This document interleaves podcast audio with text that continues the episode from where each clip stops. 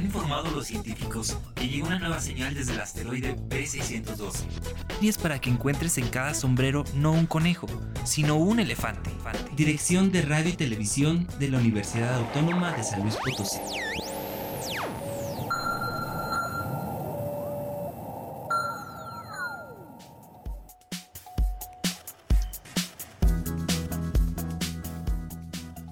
Hola a todos, bienvenidos al asteroide B612. Me acompaña Lalo Carrillo en los controles, yo soy Oscar Ramírez y nos fuimos a leer para tener las próximas recomendaciones de letras chiquitas. Pero hoy te dejamos con cuentos y leyendas para todos del taller de oralidad artística y cuentería impartido por la maestra Ana Neumann.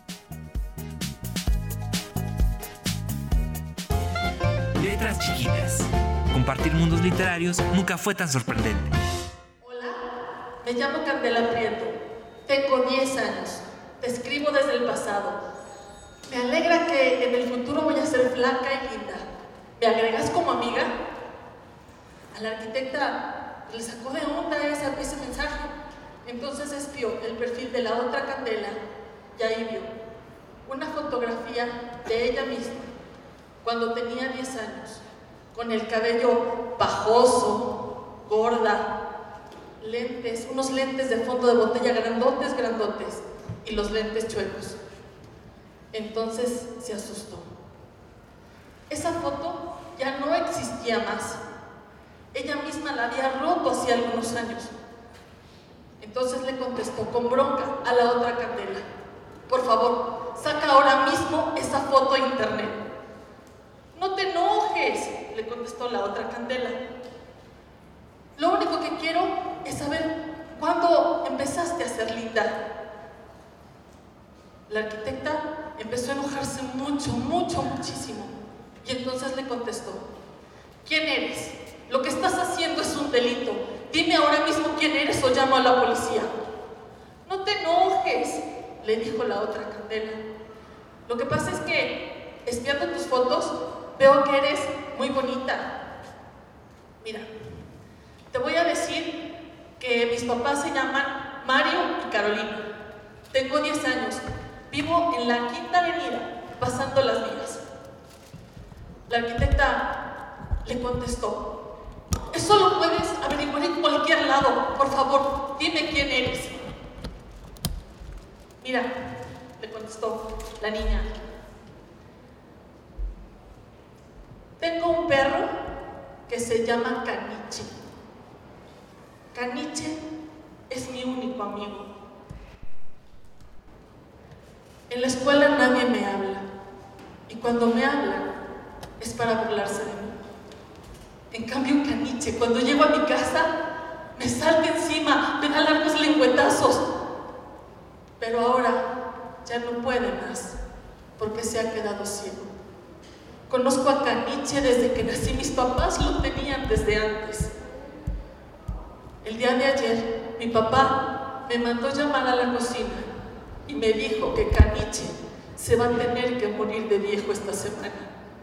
Entonces empecé a llorar y a llorar mucho. Pero ahora veo que tienes 671 amigos en Facebook y estoy la arquitecta se quedó muda. No supo qué contestarle porque lloraba y lloraba. Hace muchísimo tiempo que no lloraba. Por favor, dime quién eres. Dale. No, no te puedo decir quién soy, yo ya te dije quién soy. Solamente quiero hacerte una pregunta. ¿Cuándo es que empezaste a ser linda? ¿Cuándo se te mejoraron los dientes? ¿Cuándo te quitaste los lentes? ¿Cuándo adelgazaste? La arquitecta le mandó primero un emoji de corazón y le contestó. Bueno, a los 13 años dejé de comer porquerías porque me empezaron a gustar los muchachos y, y pues entonces ya enflaqué. Los dientes son mérito del odontólogo y traigo, traigo pupilentes. Dale, dijo la, niña. Pero entonces ya sé muchas cosas de ti. Por las fotos de Facebook ya sé que vives sola, que le sacas fotografías a lo que te comes, que comes cosas raras, que has viajado por muchas partes del mundo. Pero dime una cosa, yo nunca te he visto en una foto con tu perro de ahora. ¿Por qué no tienes fotos con tu perro de ahora? ¿Es feo? La arquitecta le contestó, pues es que no tengo perro. Claro que no, eso es imposible, le dijo la niña. Yo nunca voy a vivir sin perro, yo no puedo vivir sin perro, yo lo sé desde que nací. ¿Cómo es que no tienes perro? La arquitecta no supo qué contestarle y la niña continuó. Bueno, mi papá me llama a cenar, ¿eh? Espero que me aceptes la invitación a Facebook. La arquitecta se quedó ahí, en su oficina, pues no sabiendo muy bien lo que había pasado. A las seis de la tarde, como todas las tardes, ella salió de su oficina. Pero no se fue como todas las tardes a su casa. Agarró su coche y pasó por la veterinaria del barrio. Y se quedó afuera, viendo la vidriera. ¿Cuántos perros había? Y había tres. Había un cocker, muy bonito, color como güerito. Había un perro salchicha con la lengua de fuera y cara divertida. Y había otro, un perro chiquito y todo despeinado. Entró y compró el último que les platico. Lo cargó, se lo llevó a su casa, le dio leche y le puso de nombre Caniche 2. Entonces abrió la computadora de su, de su casa y abrió Facebook. Candela, ¿estás? Del otro lado nada. Cande, te quiero decir una cosa, ¿estás? No, Nadie le contestaba. Entonces aceptó la invitación de, amistad de la otra candela. Abrió esa única foto donde ella tenía 10 años, el cabello pajoso, los dientes chuecos y estaba gorda. Y le dio muy fuerte al botón. Me gusta, me gusta. Entonces apagó la computadora y se fue a jugar con su perro.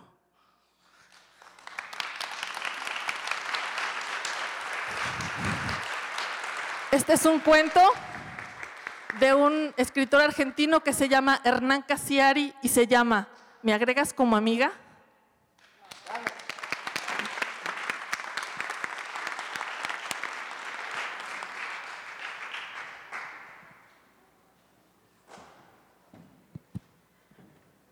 Bienvenidos.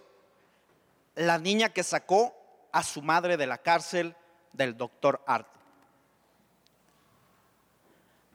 Tres días habían transcurrido desde que la madre de Toñita había sido llevada a la comisaría.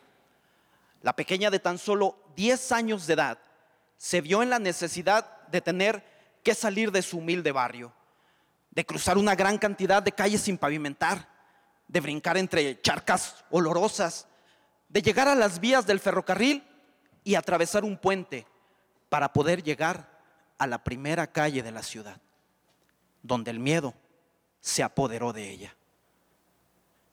Señor, ¿me puede ayudar a llegar a la comisaría? ¿Y para qué quieres llegar a ese lugar, pequeña?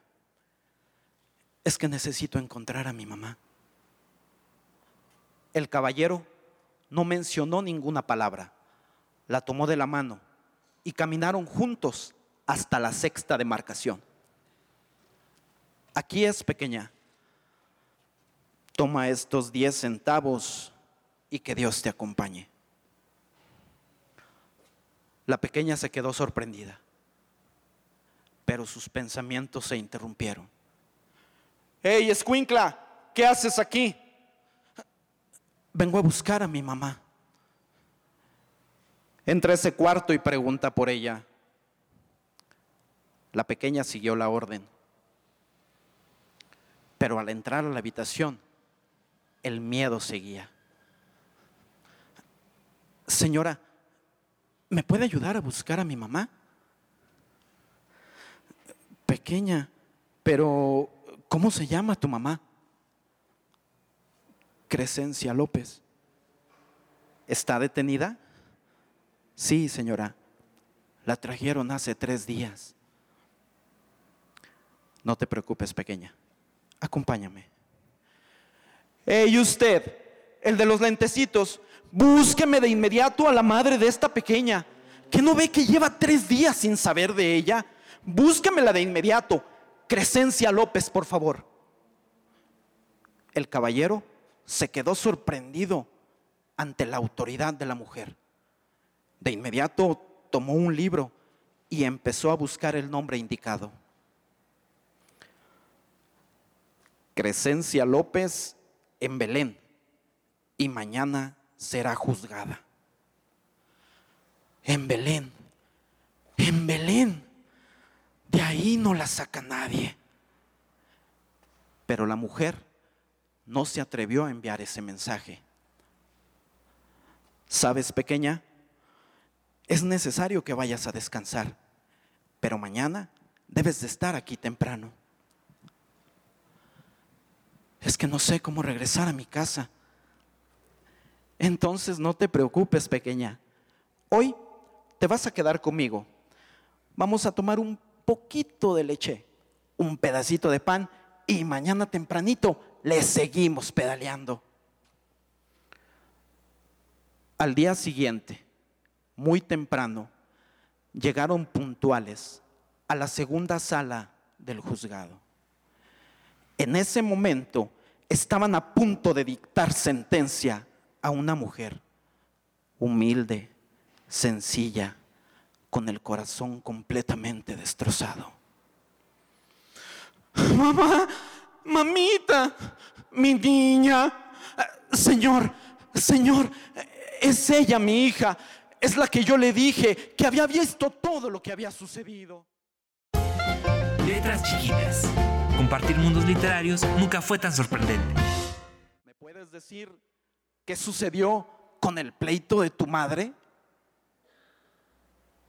La pequeña se sorprendió y de inmediato abrió los ojos. No, señor, mi mamá no se peleó, la bañaron y a mí también.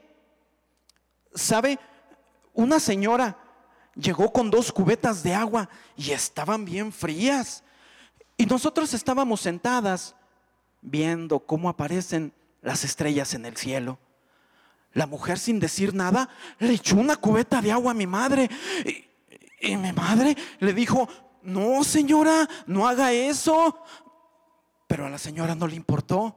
Y de inmediato tomó la otra cubeta y nos la echó encima. Estaba rete fría.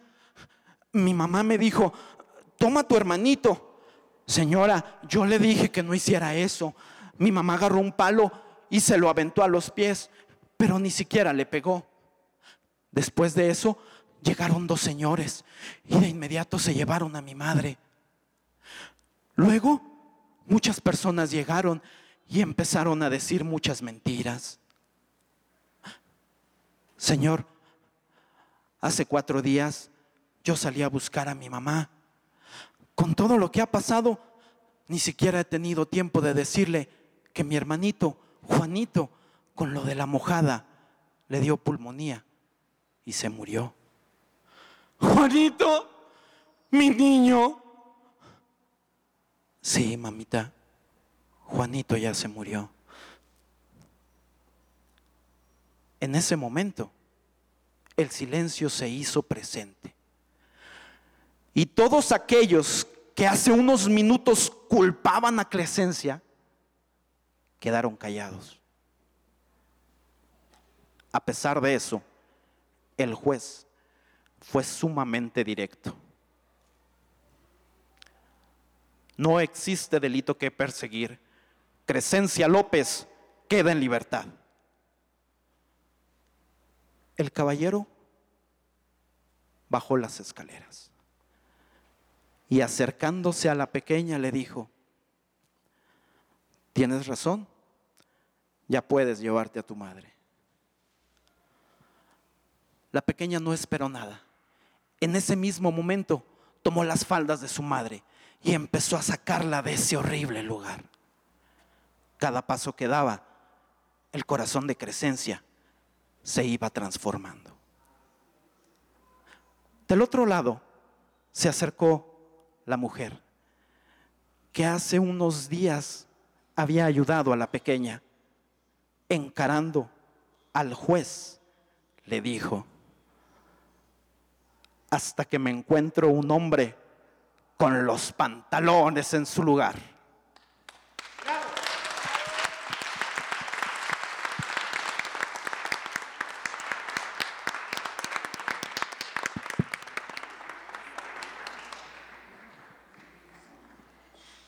Tardes. Espero que todos conozcan el cuento de la Cenicienta. Yo les voy a contar un cuento que se llama La Cenicienta que no quería comer perdices.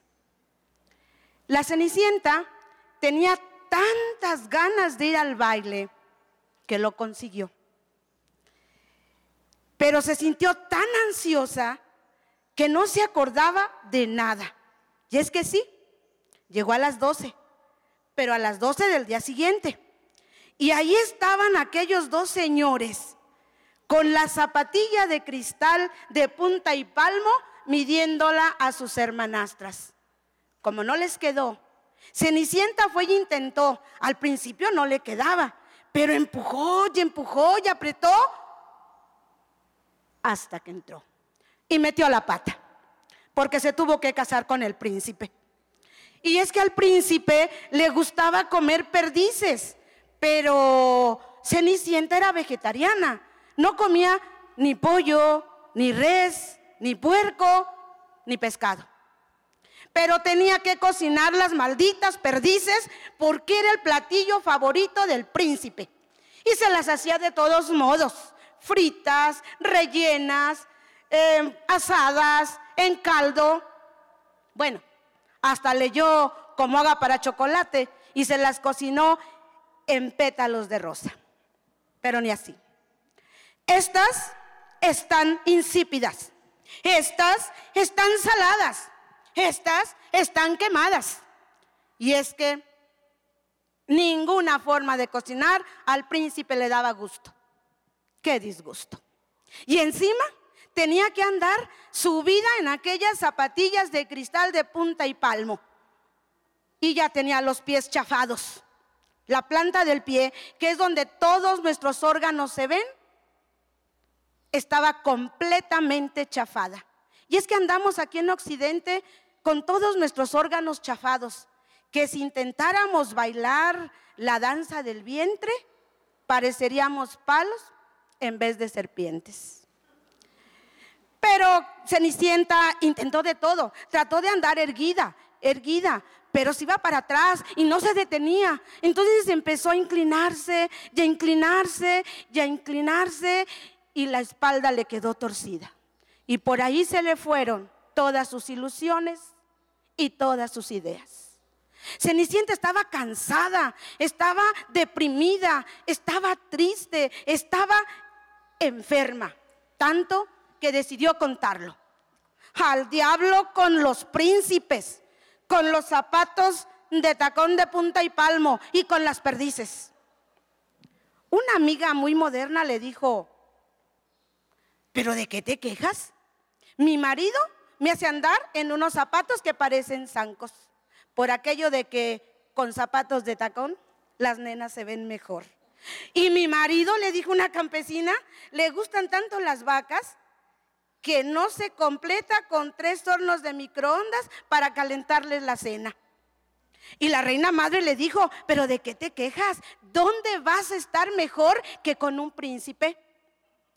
Y un amigo republicano con un perro le dijo, bueno, pero si, si tú eres vegetariana y te gusta andar descalza, pues ¿qué haces aquí? Cenicienta quedó totalmente confundida con todo lo que le decían los demás. Así que decidió callarse y se quedó sola. Y fue entonces que se vio a sí misma y le dio tanta risa de sí misma. ¿Cómo fue tan inocente de pensar que un príncipe le iba a salvar la vida?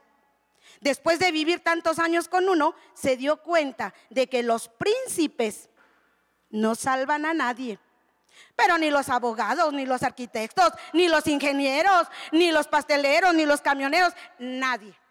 Cenicienta entendió que solamente ella podía salvarse a sí misma. Y entonces dijo, basta. Y en ese momento, en ese momento apareció la hada madrina. ¿Sí? La hada. Porque era ella, no él. Y es que ya basta de tantos artículos machistas en nuestra lengua castellana, por Dios. Era la hada. Y era una hada gordita, morena y con pecas. Para nada las que nos cuentan. Cuando la hada vio a Cenicienta, la abrazó, la estrujó, la apapachó y Cenicienta, al sentirse confortada, comenzó a llorar, a llorar, a llorar y a llorar. Lloró por el príncipe, por tantas perdices muertas y por los malditos zapatos de cristal de tacón de punta y palmo. Lloró por todo, desde el día en que nació y por dos años anteriores, por si acaso, para no repetir karma.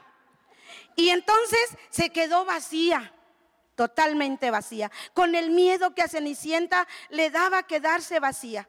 Pero entonces pensó que ahora solo tenía que llenarse de cosas bonitas. Lo primero que hizo fue dejar al príncipe. Y esto es muy difícil, tan difícil que a veces tenemos que repetir dos o tres príncipes más. Pero Cenicienta se quedó sola, totalmente sola, y entonces decidió que se iba a dar un tiempo para ella misma e iba a tratar de reconfortar su cuerpo tan maltratado. Y se inscribió en un curso de danza libre, que ni es libre, pero que hace sentir libre. ¿Por qué? Porque ahí van a la danza mujeres de 80 o de 90 o, de 100 kilos, que calcen del, del 30 o que pesen 80 kilos, etc. En ese camino de transformación, Cenicienta conoció a otros personajes y conoció a la ratita presumida, que había engordado mucho, pero ahora ligaba más y conoció a la Bella Durmiente y a Blancanieves, que estaban despertando, sí, pero del Prozac. De ese que toman para calmar los nervios, una para aguantar la espera de que a ver cuándo llega el príncipe a darme el beso de amor verdadero. Y la otra para aguantar a los siete enanos con los que vivía. Pero también conoció, conoció a Pinocho, que estaba cansado de decir mentiras y ahora buscaba la verdad. Conoció a Caperucita Roja, que el leñador le salió valiente. Conoció a conoció a, al hombre de hojalata que llorando encontró su corazón. Y así, todos ellos se sintieron tan felices, tan felices, que decidieron ayudarse entre ellos.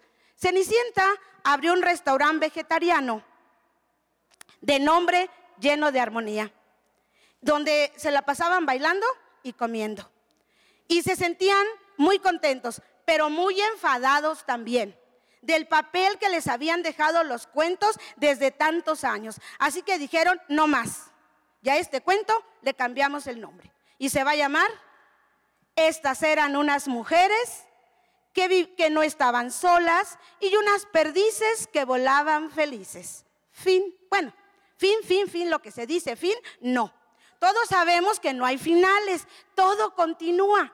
A la Cenicienta le va también con su restaurante, que ya ha empleado muchas colegas y abre incluso por las noches. Blancanieves y la Bella Durmiente ya dejaron el Prozac por otras hierbitas. Pinocho ha dejado de, no ha dejado de buscar la verdad y ya probó con la Gestal, con Freud, con las flores de Bach y con otras prácticas también. El hombre de hojalata está enseñando a llorar a los hombres y ahora formó un club que se llama Aprendiendo a aullar con los lobos. La reina madre abdicó y se fue de cocinera al restaurante de la Cenicienta. Caperucita no se sabe de ella. No se sabe si se fue con el leñador o sola. Lo único que se sabe es que vive muy feliz. Y la hada, la hada madrina, sigue apareciendo cada que una mujer dice, basta. Gracias.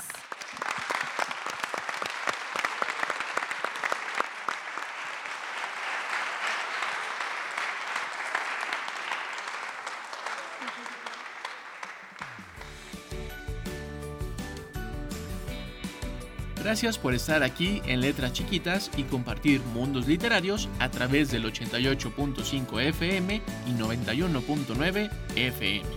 Llámanos a cabina al 826-1347 en San Luis Potosí y en Matehuala al 125-0160 para dejar tus comentarios, saludos, dudas, chistes y preguntas. O escríbenos a Facebook Diagonal Radio y Televisión UASLP o en Twitter arroba chiquitas letras. Me acompañó Lalo Carrillo en los controles, mi nombre es Oscar Ramírez, soy productor de esta serie y nos escuchamos la próxima aquí en el asteroide B612, base central de letras chiquitas.